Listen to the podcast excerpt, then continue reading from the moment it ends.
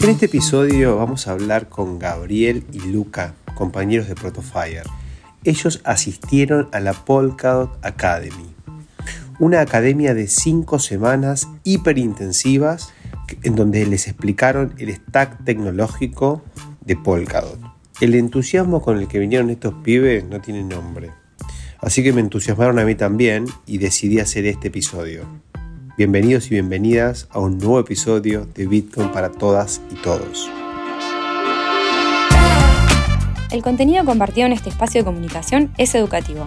En ningún caso representa asesoramiento financiero.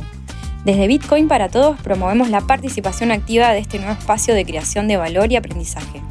Buscamos facilitar el acceso a herramientas conceptuales y metodológicas para una toma de decisiones autónoma y responsable.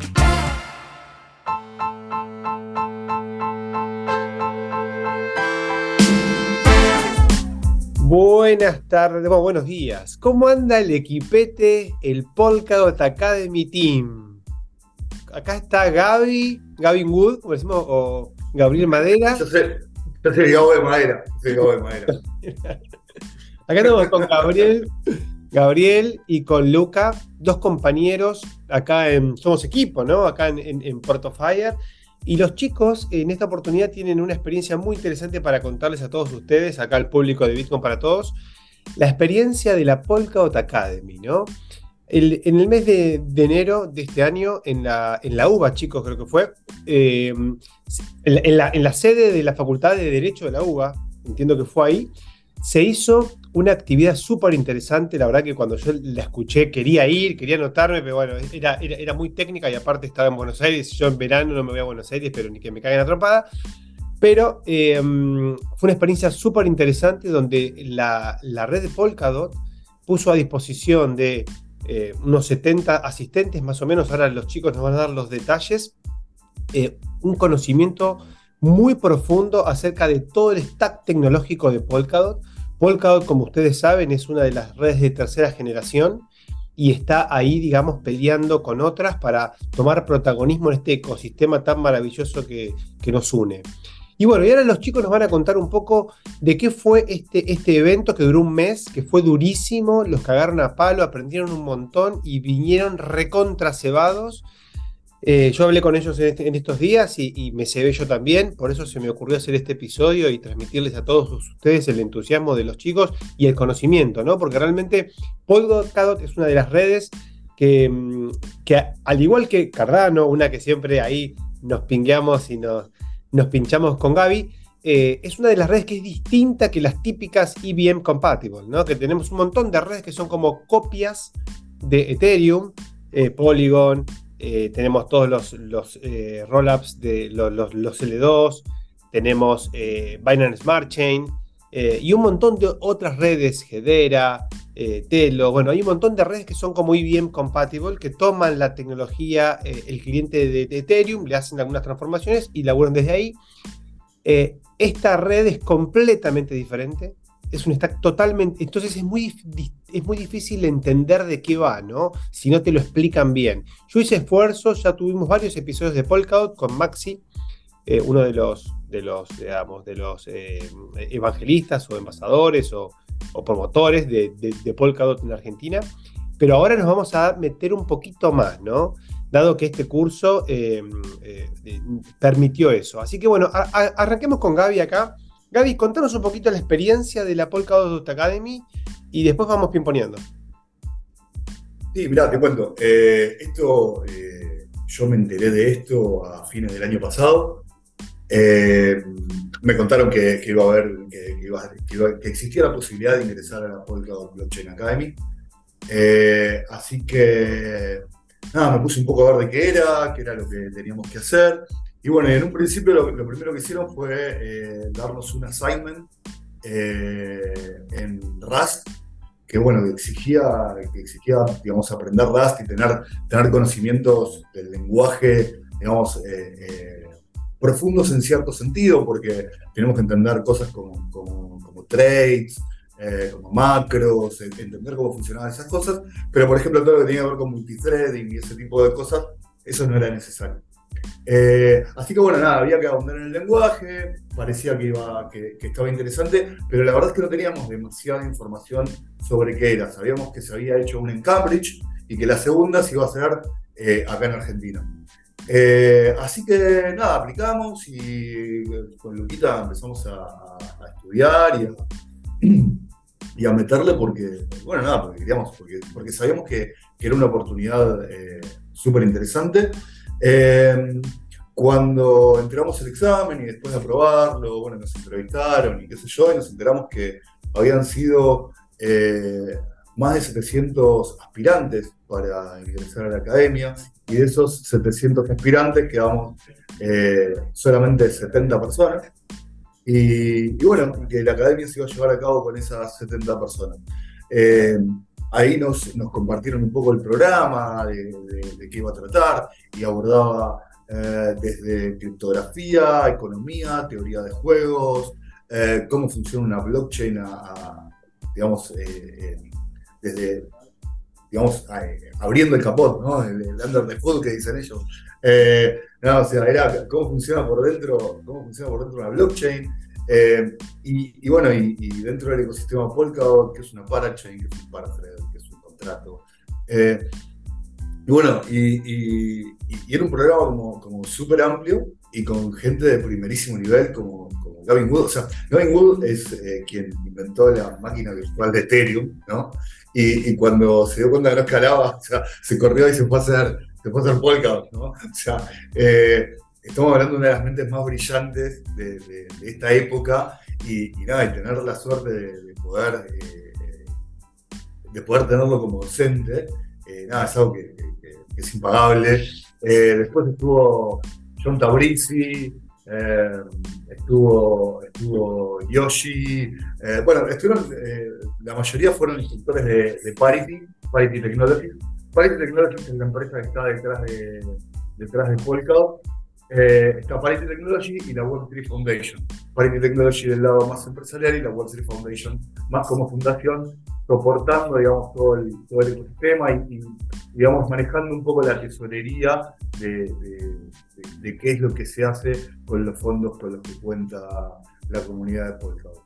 Así que, nada, estuvimos ahí y fue increíble, fueron cinco semanas súper exigentes, súper demandantes, durmiendo poco, eh, estudiando los siete días de la semana hasta cualquier hora pero, pero bueno, creo que, creo que valió la pena. O sea, nosotros venimos ya, veníamos trabajando en el, universo Web 3 hacía rato y, bueno, tuvimos la, tuvimos la suerte de, poder tomar este curso y nada, y, ahondar todos los conocimientos y, adquirir más experiencia.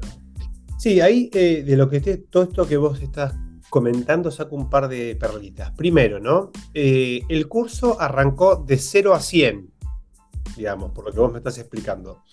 Por lo tanto, incluso desarrolladores web 2 podrían haber participado o, quizás participaron. Es decir, no es que era necesario tener experiencia previa en cripto para poder participar. Sí, como vos dijiste, había que tener un mínimo nivel de Rust, que es el lenguaje de programación con el que está hecho la tecnología de, de Polkadot. ¿no? Entonces, es como querer eh, desarrollar eh, front y no saber JavaScript. O sea, tenías que saber ¿no? Eh, algo de eso. Bien.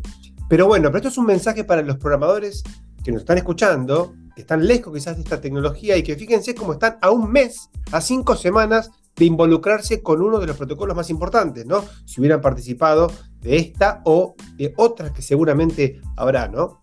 Ese es el, primer punto. Y el, segundo punto, algo interesante que vos, vos mencionás, bueno, esto de cómo se van conformando los, ecosistemas. Cada ecosistema tiene diferentes jugadores. Vos acá mencionaste dos de los más importantes del ecosistema de Polkadot. La, la, eh, Web3, eh, eh, ¿cómo, es? ¿Web Foundation? Web3 Foundation. y, por otro lado, Parity como empresa. Parity.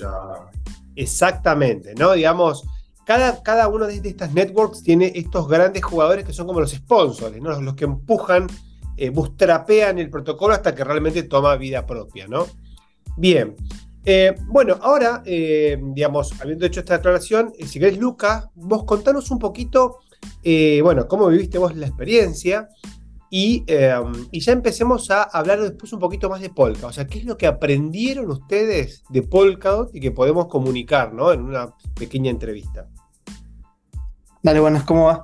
Eh, en un principio algo que, que, fue muy interesante, que nos recalcaron mucho cuando arrancó esto, es que la idea no era que sea un, un workshop técnico, que nos tengan ahí un mes programando y aprendiendo simplemente a hacer cosas en el ecosistema, sino que este concepto de, de Academy que, que ellos plantearon era mucho más que esto. O sea, lo que buscaban era que sea algo mucho más integral. No solo la parte técnica, sino también, como decía Gaby, vimos, por ejemplo, economía, teoría de juego, que estos son todos incentivos que hacen que un protocolo pueda existir, pueda eh, persistir en el largo plazo. Porque por más que uno tenga la mejor tecnología, si no tiene usuarios, si no tiene maneras de hacer que las personas participen, esto no va a ningún lado. y bueno. perdón, y, te dejo seguir. Ahí viste con uno de los puntos más importantes de lo que es Web3 o protocolos, ¿no? Que a la tecnología se le suma, digamos, el aspecto humano, ¿no? Que tiene que estar embebido en el propio código. Porque no es como en la vida normal donde vos armás un software y después, bueno, tenés que lograr usuario, un montón de cosas, pero eso lo haces con marketing, digamos, con, eh, con promoción, publicidad, armás una organización que lo lleva adelante, como todo lo que es Web 2, ¿no? Pero en Web 3, en el propio código están los, los famosos tokenomics como uno de los aspectos, ¿no? Y cómo es importante que un programador que vaya a programar ahí o que vaya un programador y un no programador, ¿no? Eso es obvio, pero digamos, una persona que vaya a aportar activamente necesita entender eh, estos, estos modelos eh, eh, digamos, para, para, poder plantear soluciones, ¿no? Porque si no, no funciona. Acá la mejor tecnología no, no, no gana necesariamente. Exacto, exacto. Además, me, me, acuerdo, por ejemplo, en una de las clases de teoría de juegos estuvimos viendo sesgos cognitivos, por ejemplo. Y cómo eso era aplicado en los casos de esto de dentro de la blockchain. Y hicimos algunas simulaciones, algunos juegos, y éramos, digamos, un grupo de personas reducidas, éramos 70 personas. Y así todo, después de los juegos, se hacían estadísticas y podíamos ver cómo todo se, se correlacionaba con la teoría. Así que la verdad que fue algo muy interesante, digamos. Y bueno, por ahí yo yendo un poquito más a, a, la parte técnica de Polkadot, avanzando.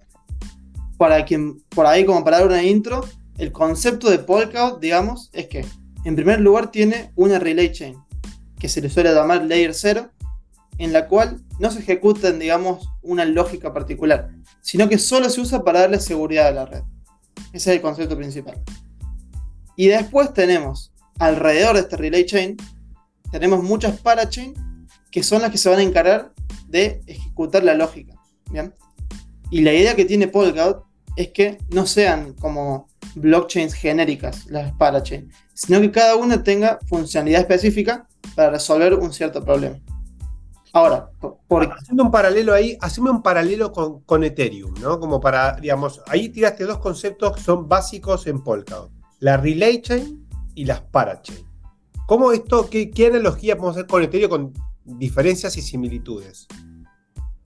Y en el caso de Ethereum, digamos, en definitiva es una solo chain, básicamente. Porque en la misma red es la que brinda seguridad, la que ejecuta la lógica, la que almacena la información todo está contenido dentro de la misma estructura, digamos. En cambio, en Polkadot esto se separa y lo que da eh, ciertos beneficios que ahora con Gaby vamos a hablar un poquito más adelante. Pero lo principal es eso, es separar este concepto de solo chain contra algo que es multi-chain, básicamente. Ok, como que vos tenés diferentes funciones que ejecuta, digamos, una blockchain como concepto, que es seguridad, proceso de cómputo y almacenamiento, para separarlo de esos tres conceptos, y acá Polkadot cuando se diseña, como Gavin Wood, como bien dijo eh, eh, Gaby, em, se dio cuenta que no escalaba Ethereum, dijo, Ethereum no, no, no, puedo hacer todo en la misma cadena de bloques, llamémoslo así. O lo puedo hacer, obviamente, pero tengo una restricción que inmediatamente me va a impedir escalar. Entonces dijo, para, armemos una relay chain que sería como la, el layer 1 de Ethereum, pero solamente para dar seguridad ese es el servicio que presta la Relay Chain. Y ahí es donde está alojado DOT, ¿no? que es el token de Polkadot, ¿correcto?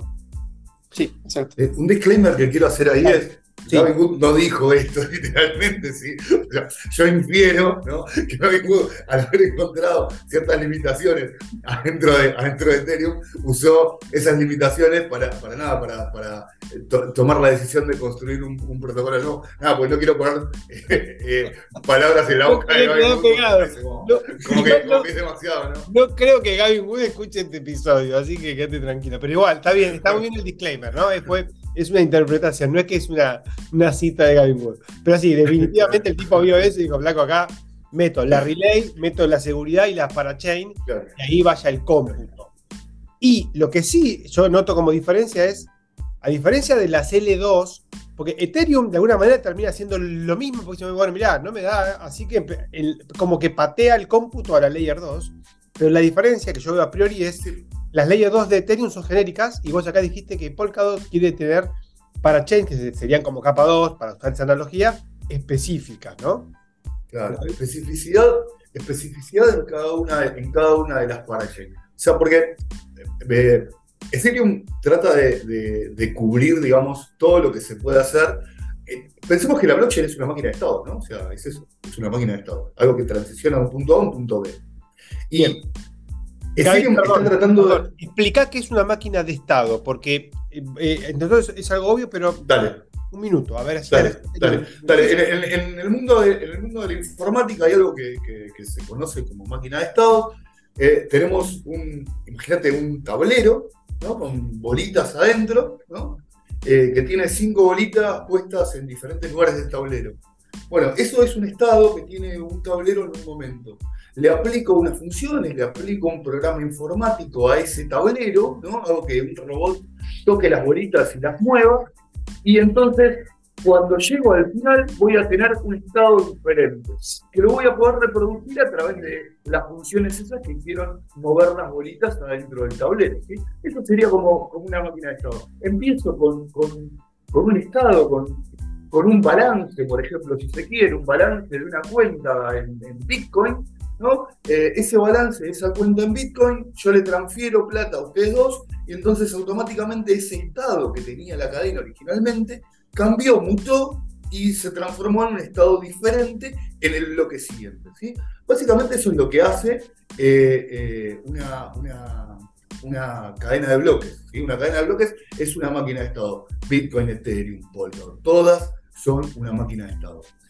La, la cadena de Ethereum agrega los contratos inteligentes. Y lo único, digamos, que, puede cambiar ese estado, el estado de la cadena, es, eh, esos, son esas transacciones que yo hago, ¿no? que van a mutar el estado, van a cambiar el estado de la cadena, van a cambiar el estado, los contratos van a hacer su su, customización, digamos, para establecer estados particulares que van más allá de poner un saldo en una cuenta, que digamos que es lo que, lo que vendría a resolver el eh, eh, Bitcoin. Eh, ahora, Polkadot, además de los contratos, o sea, no se limita al contrato. Polkadot te invita a desarrollar una cadena propia, ¿no? que sea específica para la resolución de tu problema. ¿sí? Por ejemplo, si vos tenés voy a irme a un ejemplo cualquiera. Imagínate que vos tenés una cadena de NFTs. Esa cadena de NFTs no necesita, digamos, eh, entender de currencies. O sea, llevándolo a, a no necesita eh, entender diferentes monedas, diferentes contratos RC20 que tienen diferentes monedas. No lo necesita. Entonces, ¿para qué le voy a agregar la complejidad esa si no la necesita? Eh, si voy a, si tomo la decisión de guardar adentro de la cadena solamente eh, las URL que apuntan a, IPFS, ¿no? Entonces, eh, tomo esa decisión. Entonces, ¿para qué voy a tener, digamos, una, estructura que me permita almacenar esas imágenes adentro de la blockchain si voy a usar IPFS? Entonces, voy a customizar mi cadena para hacerla súper específica para resolver el problema que yo estoy queriendo resolver. Y en el caso de que eh, necesite alguna otra, algún otro tipo de funcionalidad, bueno, proporciona esto, vamos a ir más adelante por ahí con, con Luca contándolo, pero eh, proporciona un mecanismo de mensajería para que esas cadenas que están separadas se puedan comunicar entre sí y puedan interactuar y no necesariamente tengan que implementar toda la lógica en una sola cadena. O sea, básicamente lo que vos estás diciendo es que, digo, Polkadot, la diferencia que tiene, digamos, es que el, protocolo desde su concepción está pensado para que en su momento se hablaba de, la interoperatividad, como construir medio, medio, medio aislado, pero acá lo que, lo que está tratando de hacer eh, Polkadot eh, es crear una infraestructura que dé seguridad por un lado con la Relay Chain y que después vos puedas crear cadenas que de acuerdo a la función que quieren lograr sean eh, customizadas y optimizadas para ese funcionamiento, pero que todas digamos, o sea, pero provee la, infraestructura, por lo pronto la seguridad es para todas las parachains, independientemente de qué función tenga cada una, y este mi sistema de mensajería es como para que también entre las parachains tengan comunicación, o sea, como que arma una infraestructura que dice, ok, cada uno dedica a, lo que sabe hacer, zapateros sus zapatos, pero estamos todos en el mismo ecosistema y yo facilito esa interacción para que yo que hago zapatos y vos que hacer remeras, podamos cambiar zapatos por remeras, por, por decirlo en voz alta, ¿no? Exactamente, sí. Es, una analogía válida. Bien, muy interesante. sí, Luquita. Algo importante por ahí que me sonó recién mientras hablábamos de esto, cuando vos hablabas de esto de, de las parachain y de este concepto de interoperabilidad y todo lo que es multichain, algo que está muy bueno y que por ahí no se, no se presta tanta atención. Eh, cuando nosotros hablamos de una cadena de distintas blockchains que, se, que interactúan entre sí, digamos, esta estructura es tan fuerte como el eslabón más débil. O sea, si una de las, de las blockchains que está conectada es muy débil, tiene poca seguridad y se corrompe, puede atacar al resto. Entonces, ¿por qué se centraliza, por decir así, la seguridad en una sola relay? Imaginemos, si mal no recuerdo, Cosmos, por ejemplo, que tienen distintas blockchains interconectadas, no comparten la seguridad. Entonces, supongamos que vamos a hablar de, dinero, por ejemplo. Supongamos que una de blockchain tiene 10 millones de dólares eh, otra tiene 100 millones. Ahora, la que menos dinero tenga es la que más insegura es en ese caso. Ahora, ¿qué es lo que permite Polkadot? Es que no hace falta tener todos estos validadores distribuidos entre distintas redes y cada uno con una staking diferente, sino que se junta toda esa cantidad de plata, toda esa cantidad de dinero en, un, en, un, en el centro, digamos. Entonces, atacar la red se vuelve mucho más difícil, digamos. El costo de atacar la red es tan alto que el beneficio no, va a ser suficiente. Ok, vos ahí lo que estás, digamos, agregando como dato es, en todo este ecosistema que está creando de diferentes parachains, eh, digamos, eh, la fortaleza de la seguridad, llamémoslo del staking, porque Polkadot una, tiene proof of stake, digamos, como, como concepto básico de, consenso, entiendo que es así. Eh, hemos hablado, que de hecho es bastante complejo cómo, cómo funciona el staking, es más complejo que, el, de Ethereum o el de Cardano, por ejemplo, ¿no? Eh, pero básicamente lo que vos decís es juntamos fuerzas entre todas las parachains y, digamos es como que la relay chain tiene la seguridad de todas las parachains y, y cuanto más parachains haya, más stake va a haber y, y más seguros se vuelven todos, digamos. Una cosa así estás planteando. Exacto. Sí, una, cosa super, una cosa súper interesante para tener en cuenta tiene que ver con que eh, el proof of stake está dentro de la relay chain. Pero yo, si quiero conectar mi propia parachain y en mi parachain quiero tener una gabocracia, ¿no? donde mando yo y donde yo decido todo, eh, eso también se podría hacer. O sea, yo podría tener diferentes redes que tienen eh, diferentes cadenas que tienen diferentes mecanismos de consenso. O sea, vos, por ejemplo, podrías eh, conectar una parachain que tenga prueba de trabajo, o sea, que funcione por prueba de trabajo, como funciona Bitcoin, y, digamos, y sería válido. Eh, podrías conectar otra donde, no sé, donde la gobiernan solamente un grupo de personas, y, ese grupo de personas decide qué bloque se pone y qué bloque no. Eh, podrías tener otra que sea proof of stake y, nada, y así podrías interconectar diferentes mecanismos de consenso, todos interconectados para formar, digamos, una, una red más grande con, con, diferentes características. Ok, entonces, por ejemplo, en ese escenario, digamos, eh, yo tengo un mecanismo de consenso, digamos, flojito, corre riesgo ponerle mi parachain, pero no el resto del ecosistema, porque en realidad el resto del ecosistema es inviolable, digamos. O sea, yo, puedo tener un problema yo con mi propio protocolo de consenso, ponerle, de recibir un ataque, como dijo Pero ese ataque no va. Si yo soy el eslabón más débil, el ataque no afecta al resto de la cadena, básicamente. Eso está bueno. O sea, da libertad, pero, pero no condiciona al resto, digamos. Bien. Bueno, vamos a hablar un poquito a, eh, a cómo funciona Polkadot en cuanto a sus componentes principales, haciendo un doble clic sobre, bueno, tenemos la Relay Chain y las Parachain como grandes conceptos. ¿Cómo, cómo, podemos explicar un poquito más eso? Ok, bueno, eh, partiendo de la Relay Chain, entonces, que es como el concepto que más se conoce, tenemos a los validadores, ¿bien? Los validadores son quienes producen los bloques, dependiendo de si les toca o no, y a su vez verifican los bloques que se han producido por otros validadores. Esto a nivel de relay chain. Okay. Ahora, en el caso de las parachain, estas tienen otro actor que se llama collator. Bien. Vamos a. ¿Qué es un collator? Si lo pensamos como dentro de la parachain, vendría a ser como el validador, pero de esa parachain en particular. Es un nodo en definitiva. Ahora, la diferencia está en que el collator se encarga de producir los bloques dentro de la parachain. Entonces, como decía Gaby antes, podríamos tener un solo collator, que soy yo porque es mía la parachain, y chao, no me importa nada. O podríamos tener todo un protocolo con incentivos para que sea descentralizado, etc. Ahora, ¿cómo, cómo interactúa este collator con el validador de la relay chain? ¿Bien? Eh, de forma aleatoria, en cada bloque que produce la relay chain, se asignan un set de validadores a una determinada parachain. ¿Vamos hasta ahí más o menos? Sí. Perfecto. Entonces, el collator genera un bloque nuevo de la parachain y se lo envía a un validador de la relay chain, el cual verifica que este bloque se haya construido correctamente, eh, se cumple con la seguridad, todo, y una vez que se produce esta verificación, recién ahí se inserta este bloque de la parachain dentro de la relay chain.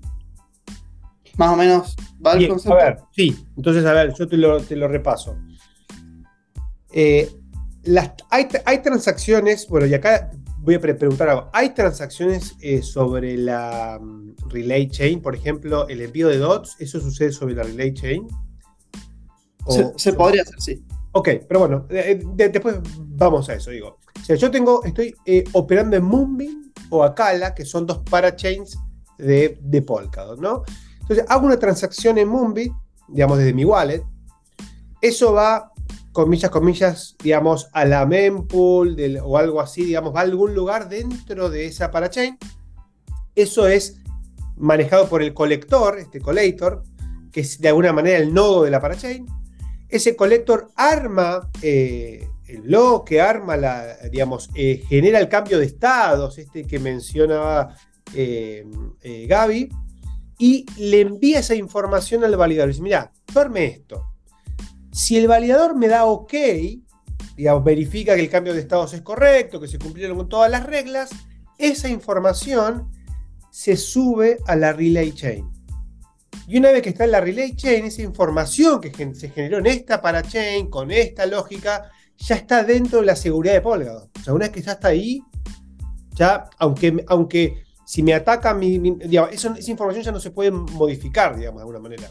Así se, sería una cosa. Sí, hay, un concepto que tiene que ver con, a, diferencia del blockchain, por ejemplo, en blockchain no existe la finalidad, la finalización de un bloque. Un bloque nunca se finaliza, nunca está finalizado. ¿Por qué? Porque tenemos esto de elegir la cadena más larga, ¿no?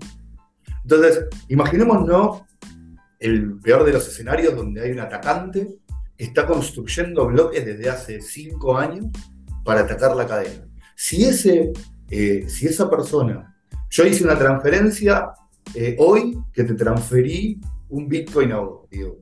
Entonces, eh, si esa persona que está tratando de atacarla, vale, ataca la cadena y propone una cadena que es más larga que la cadena, digamos, que, usamos de referencia, ese, ese, Bitcoin, esa transacción sin gastar que tendrías vos en, tu, en, tu, eh, eh, en la cadena de Bitcoin y a la que podés acceder con tu llave pública, llave privada, eh, esa, esa, esa, transacción no quedaría nunca impactada en la cadena porque quien propuso la cadena más larga eh, vino y modificó la cadena desde hace cinco años, desde cinco años para acá. O sea, eso podría pasar, digamos. Es improbable y sería extremadamente costoso. Por eso todos confiamos en, Bitcoin y, confiamos en su seguridad. Pero, digo, pero en, términos, eh, si bien es muy improbable, es factible. En términos matemáticos, en términos matemáticos, podría pasar. Es algo que se puede producir, exactamente. Y en términos de, cómo está armado el consenso y cómo está armado el protocolo, se puede hacer. En, la red de Polkadot eh, existe algo que es eh, la finalización del bloque, existe el concepto de finalización. Y una vez que un bloque está finalizado, ese bloque ya es inmutable y ya es parte de la cadena. Ok, o sea, lo que vos estás planteando es que la finalización, que es un concepto que se usa mucho, digamos, en, el mundo de blockchain, justamente por esta posibilidad de que, de, que una transacción esté incluida en una cadena que después eh, pueda verse modificada. En Bitcoin pasa eso muy, bastante seguido en lo que es el, el último bloque. El último bloque, si China y Argentina encuentran el último bloque en forma casi simultánea, se puede generar una bifurcación y esa bifurcación eventualmente se vuelve a unir. Entonces lo que quedó en la, cuando se vuelve a unir es porque gana una de las dos, la que pierde queda afuera y las transacciones que estaban incluidas en ese bloque, que posiblemente podrían haber no estado todas en, en la cadena que gana, digamos, no se finalizan porque justamente e, esa transacción desaparece, digamos.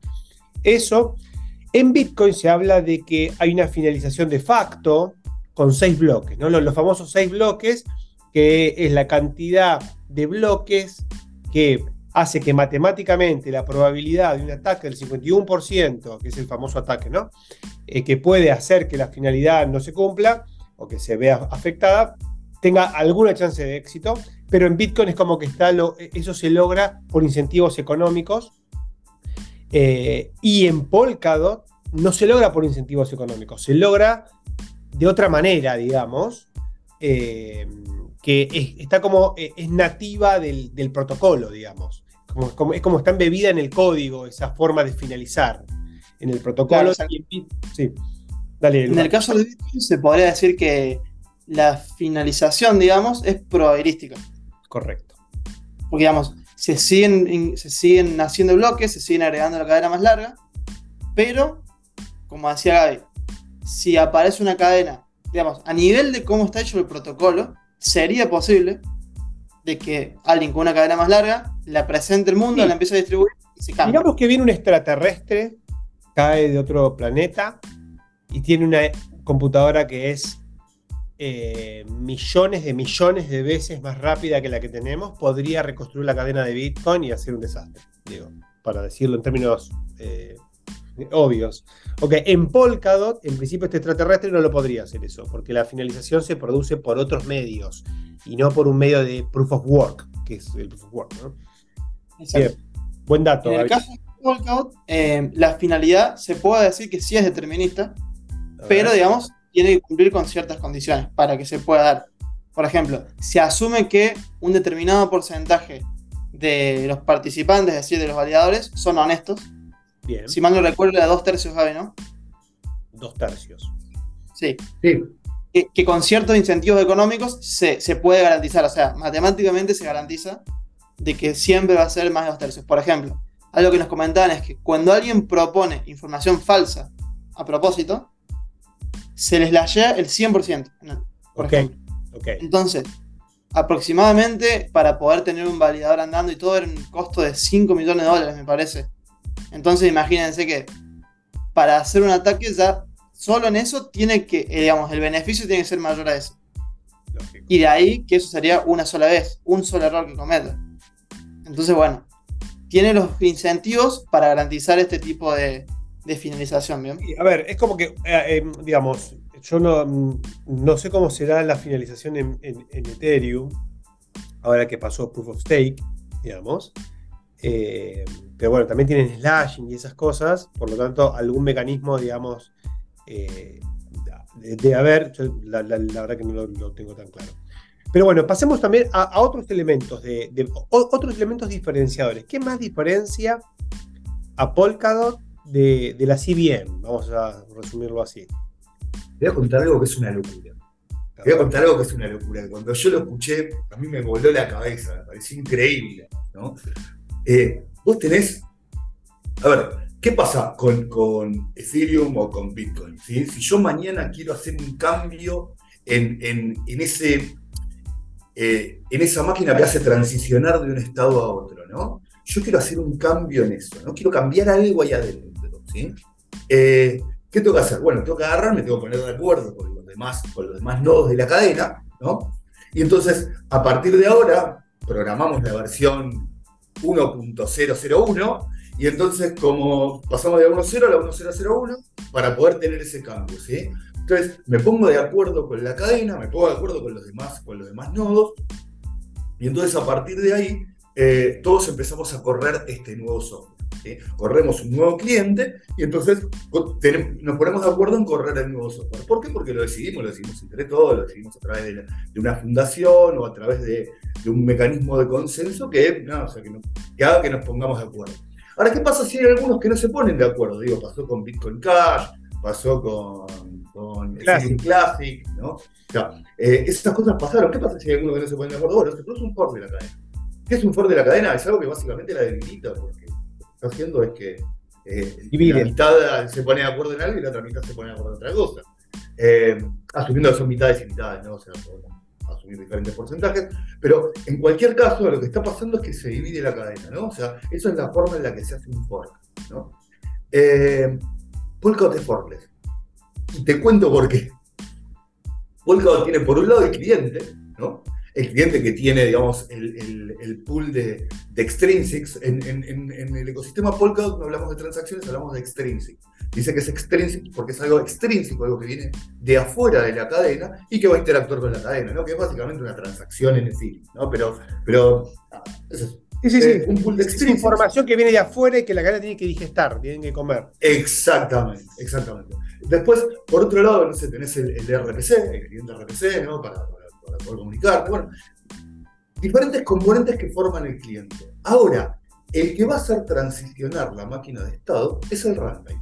¿sí? Runtime. El runtime, runtime, runtime. El runtime es un eh, blog, es un blog WASM, es un, una pelota de código, ¿no? una bola de código eh, que, está, digamos, eh, en, formato WASM. WASM es el, el WebAssembly que se consigue a través de compilar en Rust. O sea, yo eh, ejecuto el compilador de Rust, consigo un código WebAssembly y este código WebAssembly se puede correr en diferentes arquitecturas. Lo puedo correr en una Mac, lo puedo correr en una, máquina con Linux, o lo puedo correr en una Raspberry Pi, o sea, lo puedo correr donde quiera.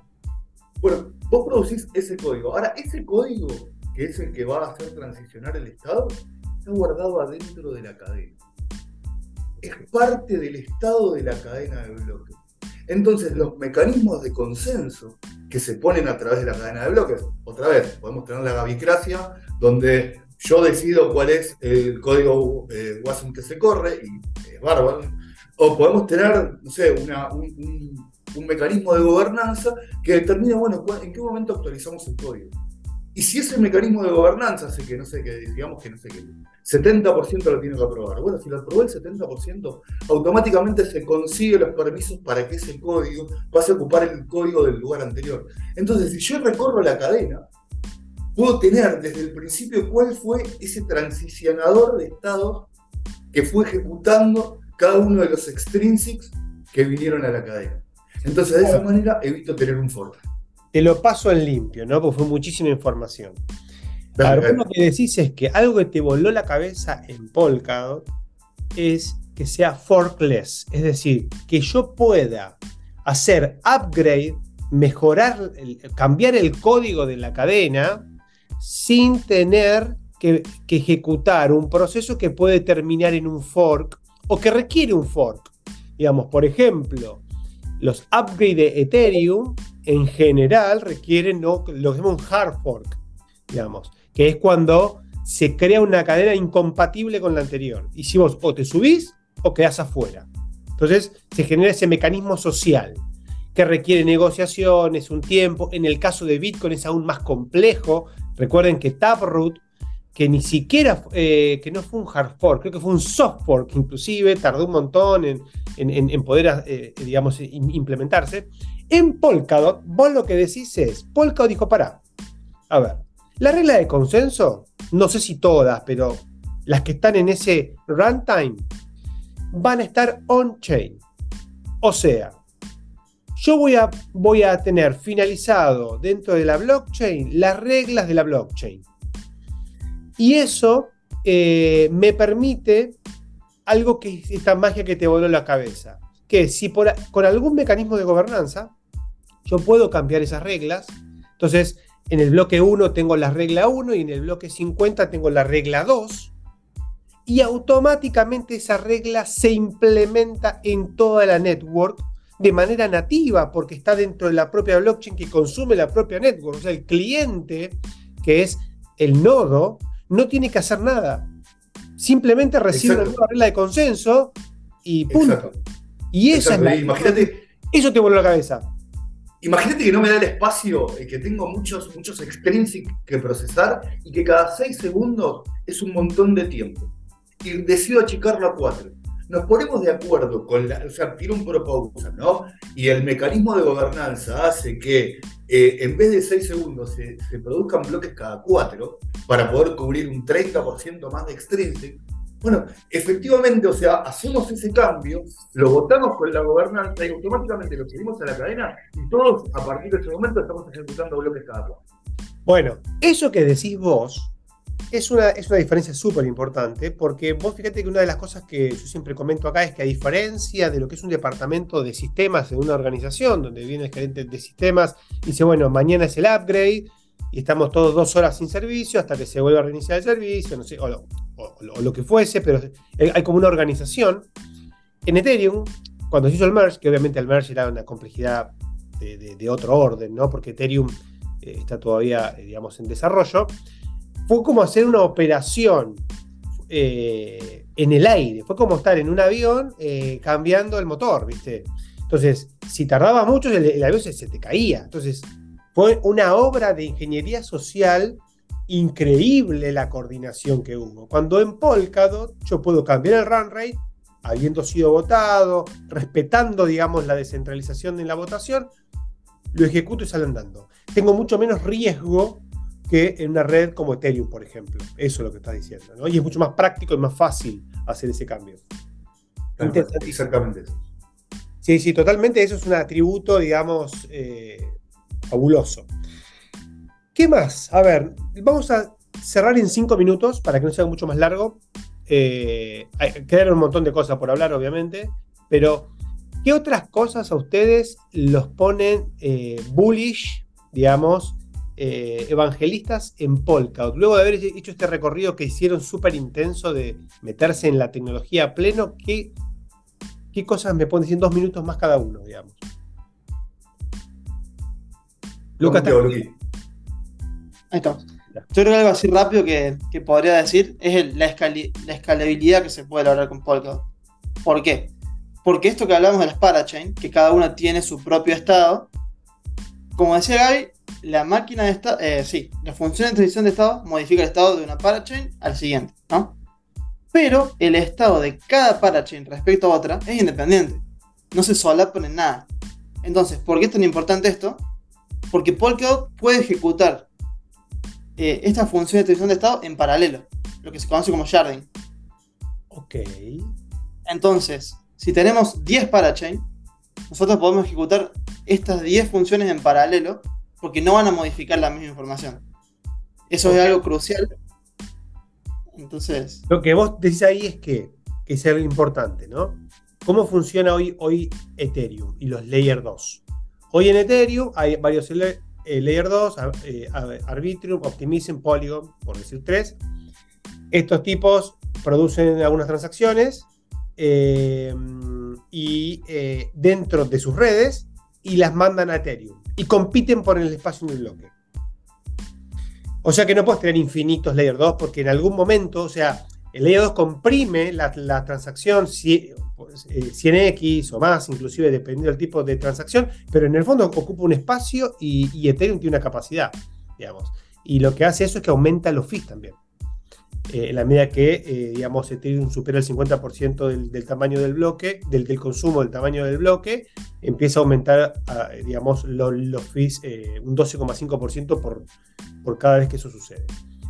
en Polkadot, vos lo que decís es, las diferentes parachains no compiten por el mismo lugar. Dentro, cada una tiene su, espacio, llámalo así, ¿no? Y, digamos, no hay una, si una está súper hot, no es que se come al resto, digamos, básicamente. Ok, sí, buen dato. Y vos podrías crear, y vos podrías crear una relay chain nueva que se conecte a la relay chain de Polkadot como si fuera una parachain. Y a partir de ahí podrías colgar diferentes parachains. Entonces, estás hablando de una red de redes, de redes, de redes que puede escalar infinitamente.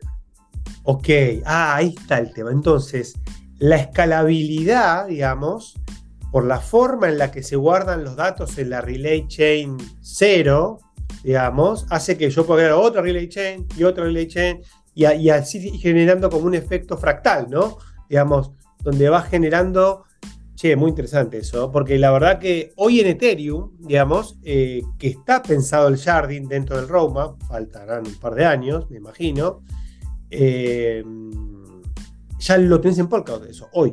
Bien. ¿Vos, Gaby? ¿Qué te, qué, qué, ah, ya me, tiraste una, ¿no? La del runtime. ¿Alguna más que te haya, digamos, eh, que valga la pena mencionar?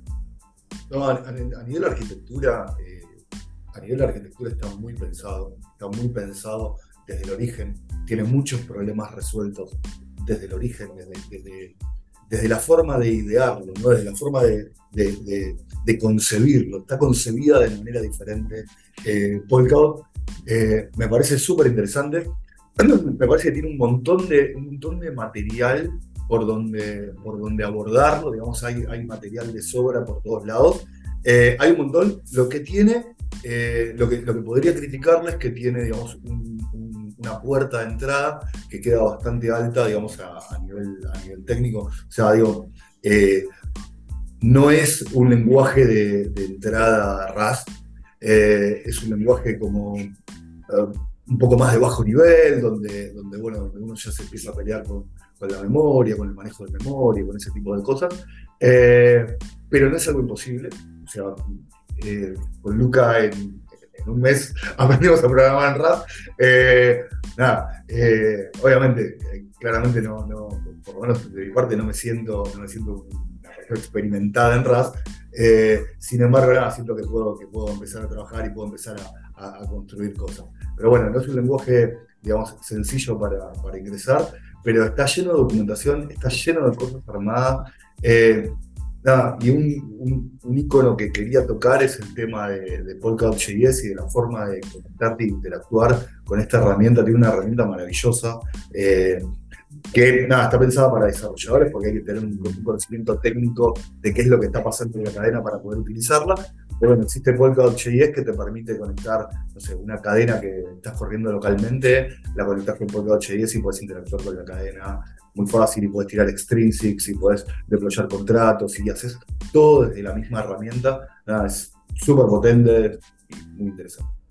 o sea, ahí agregando un poquito de lo que dice Gaby, este Poco.js es básicamente una web, pero esta es lo que la, la, diferencia que tiene que la hace tan potente es que de acuerdo a qué blockchain vos te conectás, automáticamente genera toda la interfaz gráfica para que vos puedas ejecutar lo que vos quieras dependiendo de qué te provee cada blockchain. Entonces vos te conectas a Polkadot, por ejemplo, y te va a dar toda la funcionalidad de Polkadot. Ahora, vos te conectas a una blockchain local que estás desarrollando en tu compu, y la misma interfaz gráfica que estás usando para Polkadot, ahora tiene la funcionalidad que tiene tu blockchain. Entonces, es algo muy potente porque, digamos, es muy fácil de ir probando distintas cosas.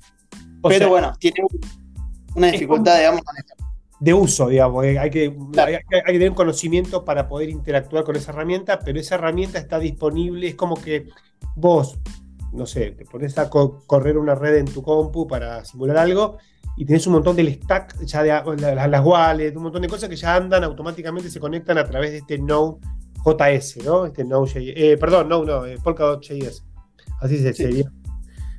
Bueno, interesante. ¿Cuáles son los desafíos para cerrar? ¿Cuáles son los desafíos que tiene Polkadot, no? Digamos, actualmente, dado que evidentemente el punto flojo no es, no es el técnico, ¿no? ¿Qué es lo que le falta a Polkadot para poder explotar para ustedes? Experiencia de usuario para mí. Es como que le, falta mucho eso. es muy difícil hacer todo, digamos, como del lado del usuario. Poder interactuar, poder pasar de una blog, de una parachain a otra. Como que todo eso creo que todavía le, falta. Como se están focalizando muy en lo técnico, que es increíble, realmente. Pero quizás le están dejando un poquito de lado eso, me parece. Bien. ¿Vos, Javi? ¿Algo más para agregar? ¿Desafíos de Polkadot? yo por ahí le pondría eso, ¿no? Poder introducir una masa crítica. Eh, eh, para poder introducir una masa crítica, probablemente, digo, porque eh, viéndolo ahora, ¿no? O sea, me pasa lo mismo que a Luca, ¿no? O sea, vemos, vemos lo mismo, ¿no? O sea, que, le falta como una, una, capa de usabilidad. Pero viéndolo a un futuro, a 5 o 10 años, me imagino aplicaciones usando Polkadot y, usando Polkadot por abajo para, para, para dar seguridad, para, para, saber que esa transacción se ejecutó, para saber que eso de verdad existe en algún lado y ese tipo de cosas. Me imagino algo así, pero que para el usuario final, para la masa crítica que va a usar eso, eh, es absolutamente transparente y no, o sea, y, y, pasa desapercibido y ni siquiera, ni siquiera sabe que Polkadot está detrás. Ok, o sea que, digo, hay como dos tipos de usabilidades en Polkadot. La usabilidad del usuario final, que eventualmente va a ser transparente, como va a pasar con blockchain en general, debe saber ni qué carajo estoy usando. Y después tenés la usabilidad de los builders, ¿no? De nosotros, de los que estamos laburando en esto, que obviamente hoy Polkadot es un poco más complejo, tiene la vara un poco más alta, y eso hace que, eh, bueno, nada, que ahí haya también una oportunidad, ¿no? De desarrollar cosas mejorando la experiencia del usuario y del desarrollador eh, dentro de la comunidad de, de ¿no? Bueno, chicos, mil gracias por esta charla. Eh, la verdad que yo terminé muy entusiasmado con todo esto. Sigo creciendo que Carlos es la tercera y Polkadot está mucho más cerquita ahora. nos arengamos ahí, nos arengamos lindo. igual, digo, igual yo soy de los que apuestan por todos los caballos, digo, o sea, acá no es que, digamos, hay que apostar también. No, es 100%. No, perdón, Cardano lo que está haciendo es muy poderoso, nada, con, bueno. Bluetooth, con Haskell, ahí atrás, nada, me parece como, como súper poderoso, nada, yo estudié Haskell en la universidad y, y nada, o sea, me parece como, me parece como, como, muy lindo que, que, usen eso, eso académico y que es tan poderoso para, para poder Me parece excelente. Pero bueno, nada, hoy estoy, hoy estoy subido arriba de. Vamos a ver si construimos ahí. Aparte, tanto Charles como, como Gavin son los, dos vienen del mismo lugar. O sea que fíjate cómo se generó, digamos, eh, alternativas sobre algo, digamos, eh, que ya existía. Así que, bueno, chicos, muchas gracias. Y bueno, eh, nos estamos viendo. Y lo último, creo, creo que no, hay que competir, me parece que el futuro es multi-chain y, va a haber diferentes cadenas que van a resolver diferentes cosas y, está bueno eso, ¿no? Está bueno la diversidad en este, en este ecosistema descentralizado Web3. Totalmente. Es tanto lo que hay que resolver que para mí van a pasar, no sé, muchos años, incluso varias décadas, hasta que realmente haya una competencia por market share. Digo, hoy como que hay que construir para todos lados, así que olvídate de la competencia y coincido con vos que es un mundo multi-chain. Gracias, chicos.